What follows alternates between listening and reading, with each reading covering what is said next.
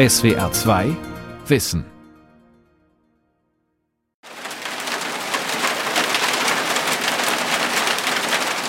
Ich kann mich gerade noch unter ein Vordach retten vor dem eiskalten Wolkenbruch, hier auf 4300 Metern Höhe in der bolivianischen Millionenstadt El Alto. Es ist Regenzeit. Wasser trommelt auf Wellblechdächer unverputzter Bauten aus Betonsteinen und Ziegeln, braune Sturzbäche rauschen die ungeteerten Straßen hinunter. Und Elizabeth Aguilar, die in El Alto lebt, erzählt von der Jahreswende 2016-17 als es hier im größten Ballungsraum Boliviens monatelang kaum Wasser gab. Ihre Worte wirken verwirrend angesichts dieses Wolkenbruchs. Aber Dürren sind wie extreme Starkregen Teil der Realität geworden in Bolivien. Wir waren überhaupt nicht vorbereitet auf den Wassermangel. Und wir waren völlig verzweifelt, als es kein Wasser mehr gab. In unseren Häusern, in den Schulen, in den Krankenhäusern. Die Regierung schickte dann Tankwagen, zweimal die Woche. Aber es gab rasch keine Fässer und Eimer mehr, um das Wasser heimzutragen. Wir Frauen schlugen uns um Gefäße oder trugen ein paar Liter im Kochtopf nach Hause. Und natürlich mussten wir zusätzlich Wasser kaufen von Leuten, die Brunnen hatten und viel Geld verlangten.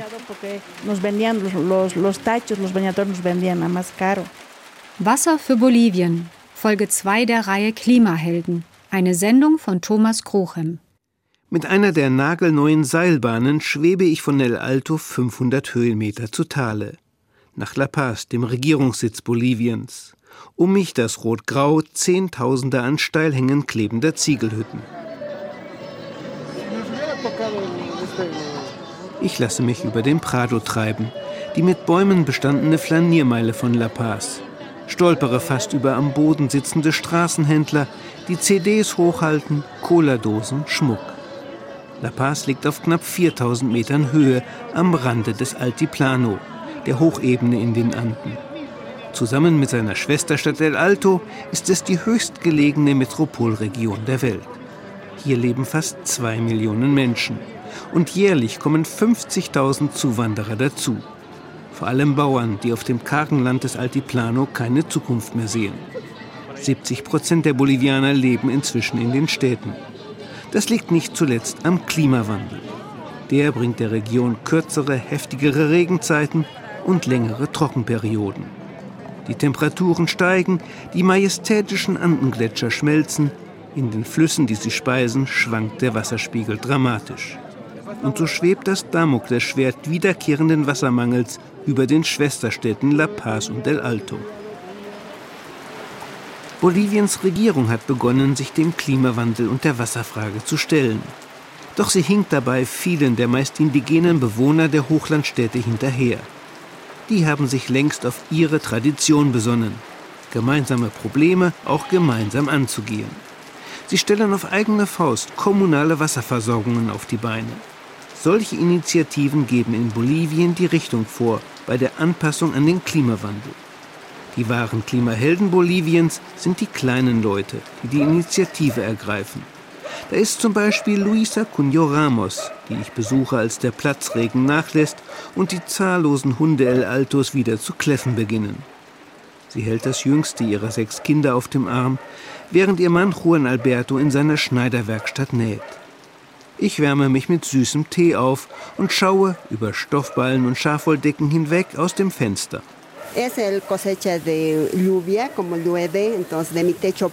Dort sehen Sie unsere Anlage zum Sammeln von Regenwasser. Vom Dach läuft das Wasser durch das Regenrohr in unsere Zisterne. Dann wird es mit einer Solarpumpe in den Tagestank auf dem Dach gepumpt. Ich brauche jetzt nur noch den Wasserhahn aufzudrehen und habe Wasser zum Kleiderwaschen und Putzen.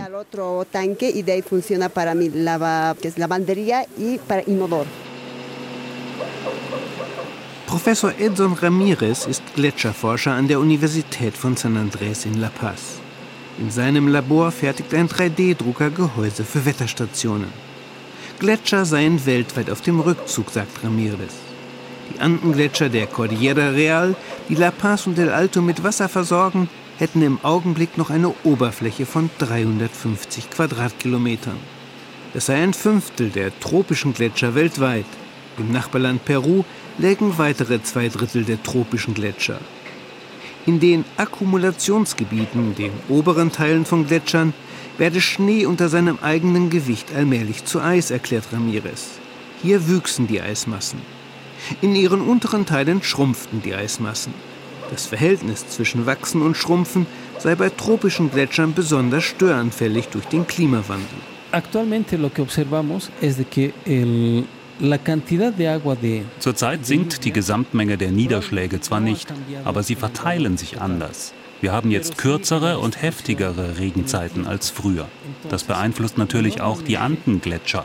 Denn Tropengletscher bilden neues Eis vor allem im Sommer, wenn es am meisten regnet und zugleich die Temperaturen am höchsten sind. Schneit oder regnet es in kurzer Zeit viel und ist zugleich die Sonneneinstrahlung stark, dann fließt besonders viel Wasser ab, bevor es zu Eis wird. Eh. Gletscherwasser trage derzeit bis zu 30 Prozent zur Wasserversorgung von La Paz und El Alto bei, sagt Ramirez Kollege Carlos Olmos, Hydrologe an der Katholischen Universität von La Paz. In den letzten vier Jahrzehnten aber hätten die Gletscher, die Wasser für die beiden Städte liefern, 40 Prozent ihrer Oberfläche verloren und bis 2050 dürften sie nochmals gut die Hälfte davon verlieren.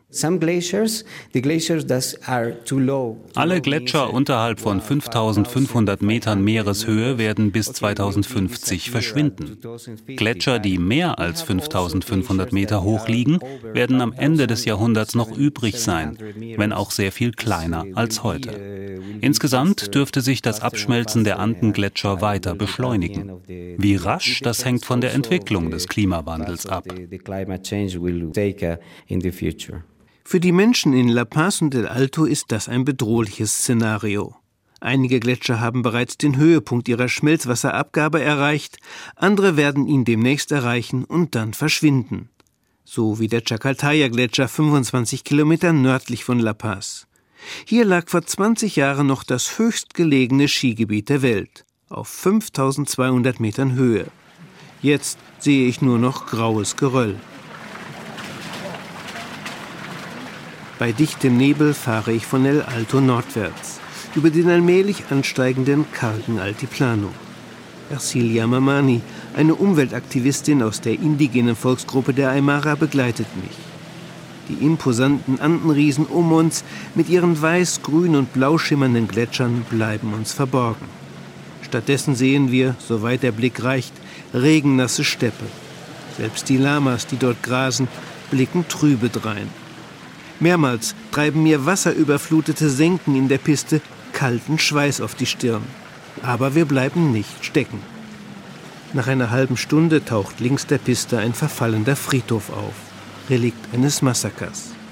Im Mai 1965 ermordeten Soldaten hier hunderte streikende Bergarbeiter mit ihren Familien. Wenig später erreichen wir einen Kanal, der Wasser aus einer Kette von Seen nach El Alto leitet. Das Wasser in den unteren beiden Seen schillert ölig rot, grau und gelb.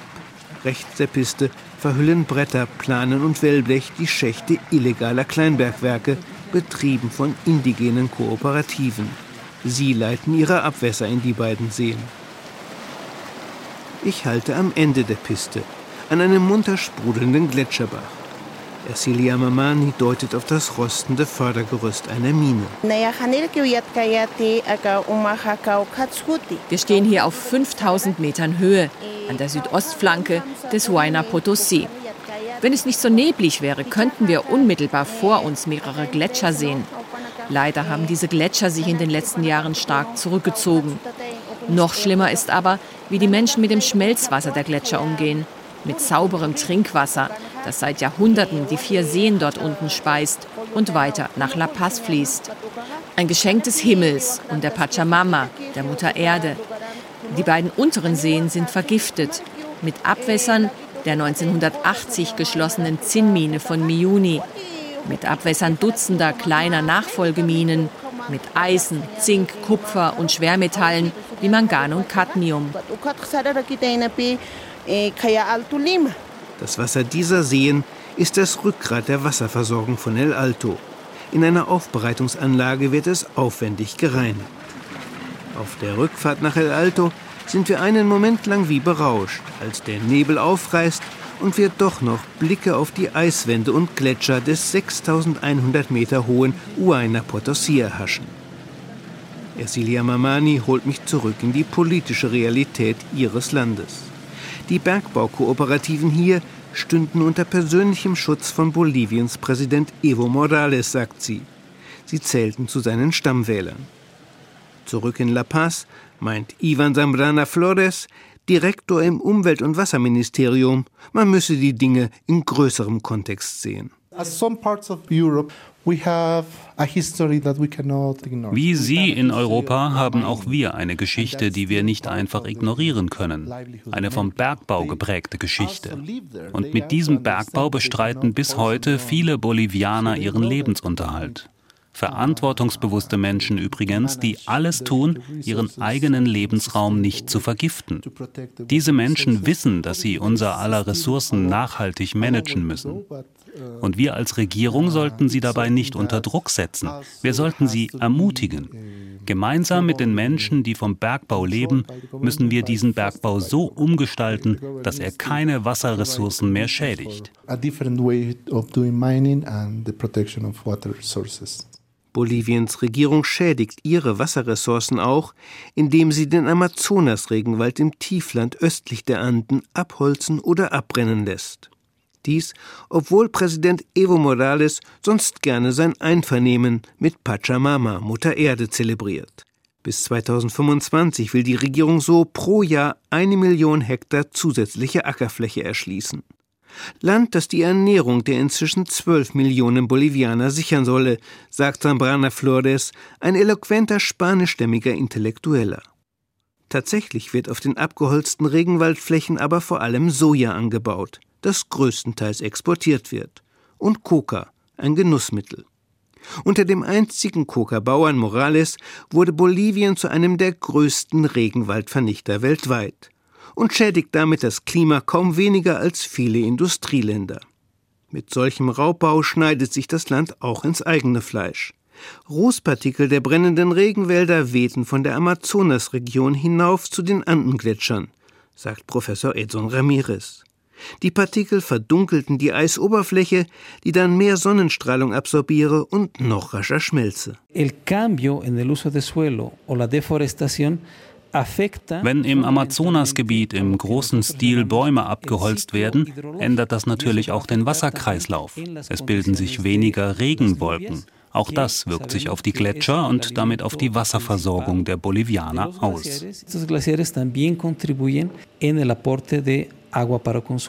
In der Stadt Cochabamba legt Oscar Campanini den Finger auf eine weitere Wunde. Der junge Wasserexperte arbeitet für einen Think Tank, der Strategien der Armutsbekämpfung entwickelt. Jahrzehntelang hätten Boliviens Regierungen den Bau neuer Staubecken vernachlässigt, die Gletscher und Regenwasser für den rasant wachsenden Bedarf in La Paz und El Alto speichern, klagt Campanini. In den Städten selbst gehe fast die Hälfte des Trinkwassers in den uralten Leitungsnetzen verloren, Industrie- und Haushaltsabwässer würden meist ungeklärt in die Flüsse geleitet und aus denen wiederum bewässerten Bauern Gemüse und Obst, die dann auf den Märkten der Städte landen. Seit Jahren wächst die bolivianische Wirtschaft und die Regierung hätte schon längst viel Geld in die Wasserversorgung investieren müssen. Das aber hat sie nicht getan. Sie hat stattdessen Straßen gebaut und Staudämme, die nur Strom produzieren. Anstatt in die Infrastruktur des eigenen Landes zu investieren, exportiert diese Regierung gegen harte Devisen Strom in andere Länder Südamerikas. Erst die Dürre 2016 hat Evo Morales und seine Leute wachgerüttelt. Jetzt investieren sie in Wasserprojekte, wenn auch immer noch zu wenig.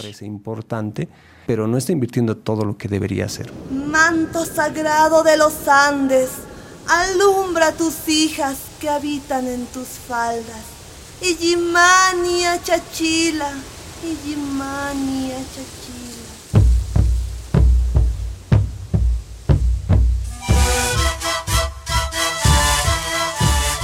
Jayuma nennt sich eine Gruppe von 25 Frauen, die die traditionelle Musik bolivianischer Ureinwohner wiederbeleben. Die Liebe zu Pachamama, der Mutter Erde, zum Wasser, zu den mächtigen Anden.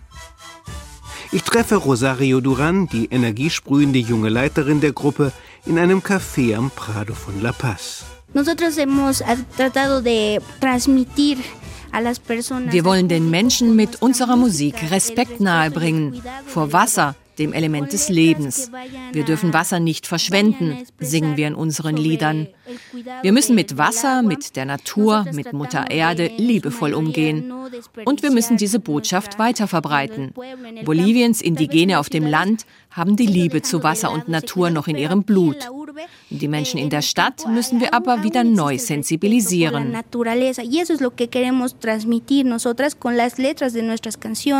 Liebe zum Wasser. Das heißt in Boliviens jüngster Geschichte auch Kampf ums Wasser.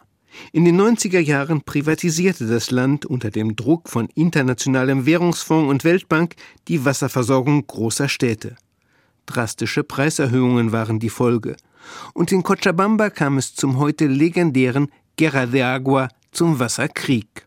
Eine halbe Million Menschen demonstrierten gegen die Privatisierung des Wassers, das für sie ein Geschenk der Natur und ein Menschenrecht verkörperte. Es kam zu Generalstreiks und Straßenblockaden. Präsident Hugo Banzer erklärte den Ausnahmezustand. Vergeblich. Die Privatisierung der Wasserversorgung in Cochabamba wurde zurückgenommen. Einige Jahre später auch in La Paz und El Alto.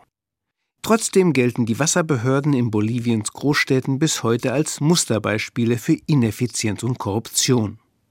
In La Paz sind zwar 95 Prozent der Bevölkerung an das Leitungssystem angeschlossen, in El Alto und Cochabamba aber nur zwei Drittel.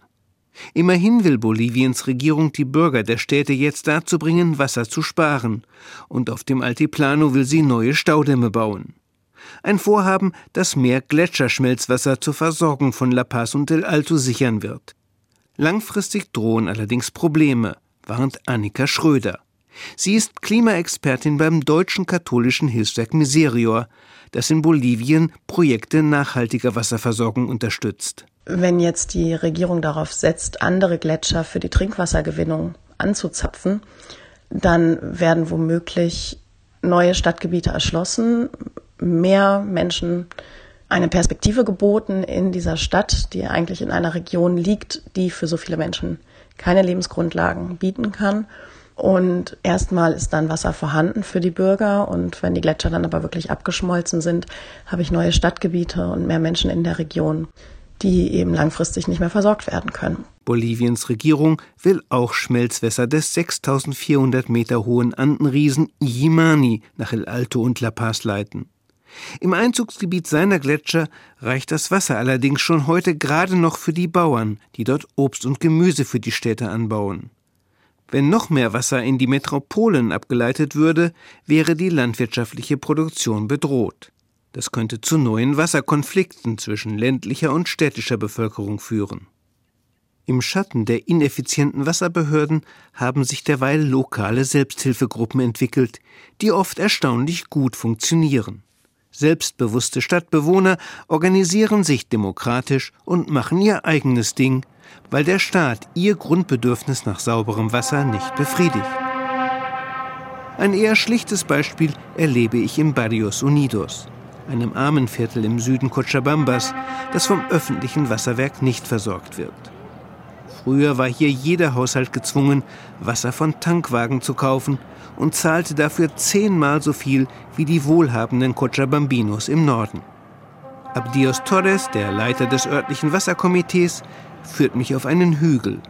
Er deutet auf die sechs mal sechs Meter große Grundfläche eines unterirdischen Betontanks und einen gerade abfahrenden Tankwagen.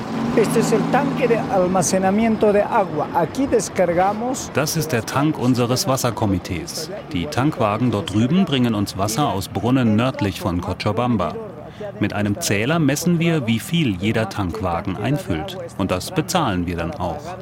Von diesem Tank führen Wasserleitungen in jedes Haus unseres Barrios. Rund um die Uhr haben wir jetzt Wasser. Und niemand bei uns muss mehr Wasser direkt vom Tankwagen kaufen.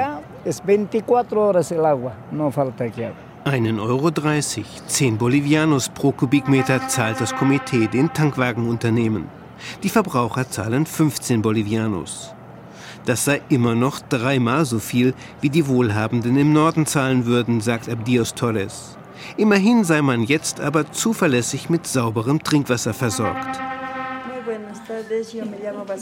Komplexe Wasserprojekte, die auch die nachhaltige Anpassung an den Klimawandel im Blick haben, entwickelt die kleine Hilfsorganisation Red Habitat in La Paz.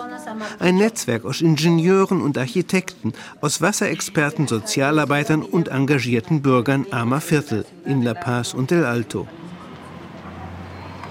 Von La Paz Innenstadt aus steigen Ingenieur Guillermo Caliza und ich viele hundert Stufen hinauf zum Barrio Chuyuma. Schwer atmend in der dünnen Höhenluft hier. Das Armenviertel liegt an einem Steilhang, wie überhaupt der größte Teil der Stadt. Tomasa Gutierrez Choque, die Präsidentin des Barrios Chuyuma, lässt sich seit Jahren von Red Habitat beraten. Solide Betontreppen und befestigte Wege führen durch das Viertel. Die meisten der roten Ziegelhäuschen stehen auf stabilen Fundamenten. Viele Siedlungen hier sind weniger gut geschützt wie Chuyuma. Allerdings haben sich oberhalb von uns Leute angesiedelt, die sonst nirgendwo Platz fanden. Sie leben dort völlig ungesichert, haben ihre Häuser hineingegraben in den Lehm am Abhang. Ich habe schon so viele Häuser abrutschen sehen, samt allen Möbeln und Kleidern. Und ich weiß noch, wie ein schwerer Wolkenbruch einem Haus unter meinem das Dach wegriss. Die Bewohner konnten fliehen. Sie verloren aber ihre ganze Einrichtung und mussten sich weiter weg ein neues Haus bauen. Tomasa führt uns zu einem unbebaubar steilen Hang, den die Bürger Chuyamas gesichert haben. Durch mehrere Reihen mit Steinen gefüllter Drahtkörbe, sogenannte Gabionen. Darunter ein Hochbehälter, von dem aus ein Leitungsnetz in die Siedlung führt. Es wird gespeist von einer der vielen Quellen an den Hängen um La Paz. Bis vor wenigen Jahren war diese Quelle schutzlos der Verschmutzung ausgesetzt. Red Habitat und die Bewohner Chuyumas haben die Quelle gemeinsam so erschlossen, dass die Menschen sie gefahrlos nutzen können. Das Wasser durchläuft mehrere Filterstufen. Dann wird es in dem Tank dort so desinfiziert, dass wir es als Trinkwasser in alle Häuser der Siedlung leiten können. Die 300 Familien Chuyumas besäßen jetzt eine nachhaltige und zuverlässige Wasserversorgung, sagt Guillermo Caliza. Das sei nicht selbstverständlich in Zeiten des Klimawandels. In El Alto mit seinen immer gleichen Ziegelbauten an schnurgeraden Pisten ist es kalt und feucht am nächsten Morgen. Die Männer auf den Straßen haben sich in Anoraks vermummt und richten ihre Blicke zu Boden. Frauen hüllen sich in wollene Schals, selbst die Kinder haben die Mundwinkel heruntergezogen. Um 1960 wurden hier die ersten Häuser gebaut, erzählt Guillermo Caliza. Inzwischen wuchert die ärmere, schäbigere Schwester von La Paz haltlos ins Umland. Und immer mehr Menschen hier kümmern sich selbst um ihre Wasserversorgung, weil vom Staat zu wenig kommt. Mit Caliza und dem Leiter von Red Habitat, David Quesada, besuche ich die Schneiderin Estefa Ramos. Sie lebt im Viertel Atalaya. Das gelb getünchte Häuschen der sechsköpfigen Familie ist umgeben von einem kleinen Garten, in dem Kartoffeln und Zwiebeln wachsen. Vom Hausdach führt ein graues Kunststoffrohr zu einem Betonsockel. Darauf stehen drei miteinander verbundene Kunststoffzylinder und ein schwarzer Tank darunter ein Becken zum Wäschewaschen. Eh, Regenwasser zu sammeln hat eine lange Tradition bei den Ureinwohnern Boliviens, die aus dem ländlichen Altiplano hierher gekommen sind. Red Habitat hat nur die Technik des Regensammelns verbessert, sodass Stadtbewohner Regenwasser jetzt problemlos in Bad und Haushalt benutzen können. Vom Dach dieses Hauses wird das Wasser in den Kunststofftank geleitet. Den haben die Menschen in Workshops Workshops gemeinsam hergestellt, wie auch den vorgeschalteten dreistufigen Filter. Der entfernt zunächst grobe Verunreinigungen aus dem Wasser und schließlich auch ganz feine Partikel.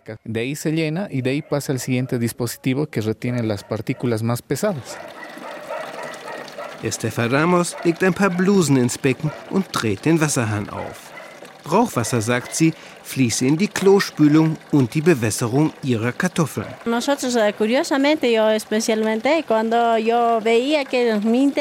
Als ich von dem Projekt hörte, war ich gleich Feuer und Flamme.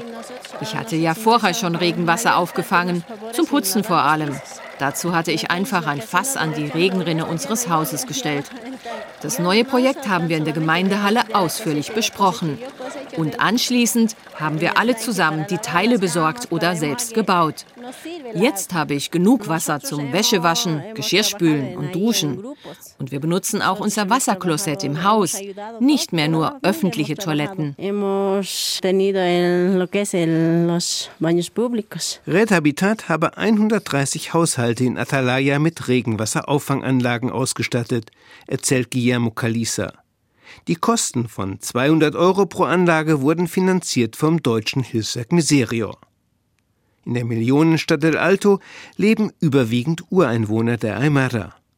Das Modellprojekt von Atalaya solle die ihnen vertraute Tradition der Regenwassernutzung in die Stadt tragen, sagt David Quesada. Das sei nachhaltige Anpassung an den Klimawandel. Tatsächlich haben sich bereits etliche Nachbarn der Familie Ramos inspirieren lassen und auf eigene Faust Regenauffanganlagen gebaut. Auch Boliviens Regierung hat angebissen. Wir haben einen Leitfaden ausgearbeitet, der die Technik detailliert erläutert. Und wir haben diesen Leitfaden leitenden Mitarbeitern des Wohnungsbauministeriums vorgelegt, mit durchschlagendem Erfolg. Inzwischen installiert die Regierung bei ihren Hausbauprogrammen im ländlichen Bolivien ganz ähnliche Anlagen.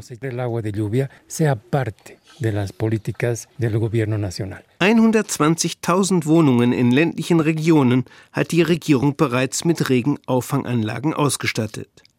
Ohne Red Habitat gäbe es diese Anlagen wohl nicht, meint der Leiter der Organisation. Demnächst will er den Prototypen einer Anlage vorstellen, die Regen in Trinkwasser verwandelt. Eine Alternative vielleicht für Hunderttausende Bewohner El Altos, die sich bis heute kostspielig aus Tankwagen versorgen. Boliviens Regierung, sagt David Quesada, suche jetzt die Zusammenarbeit mit den kleinen lokalen Wasserinitiativen, den wirklichen Klimahelden Boliviens. Nur gemeinsam mit ihnen könne sie die Wasserversorgung von La Paz und El Alto sichern in diesen Zeiten des Klimawandels. Die Welt verstehen. Jeden Tag. SWR2 Wissen. Manuskripte und weiterführende Informationen zu unserem Podcast und den einzelnen Folgen gibt es unter swr2wissen.de.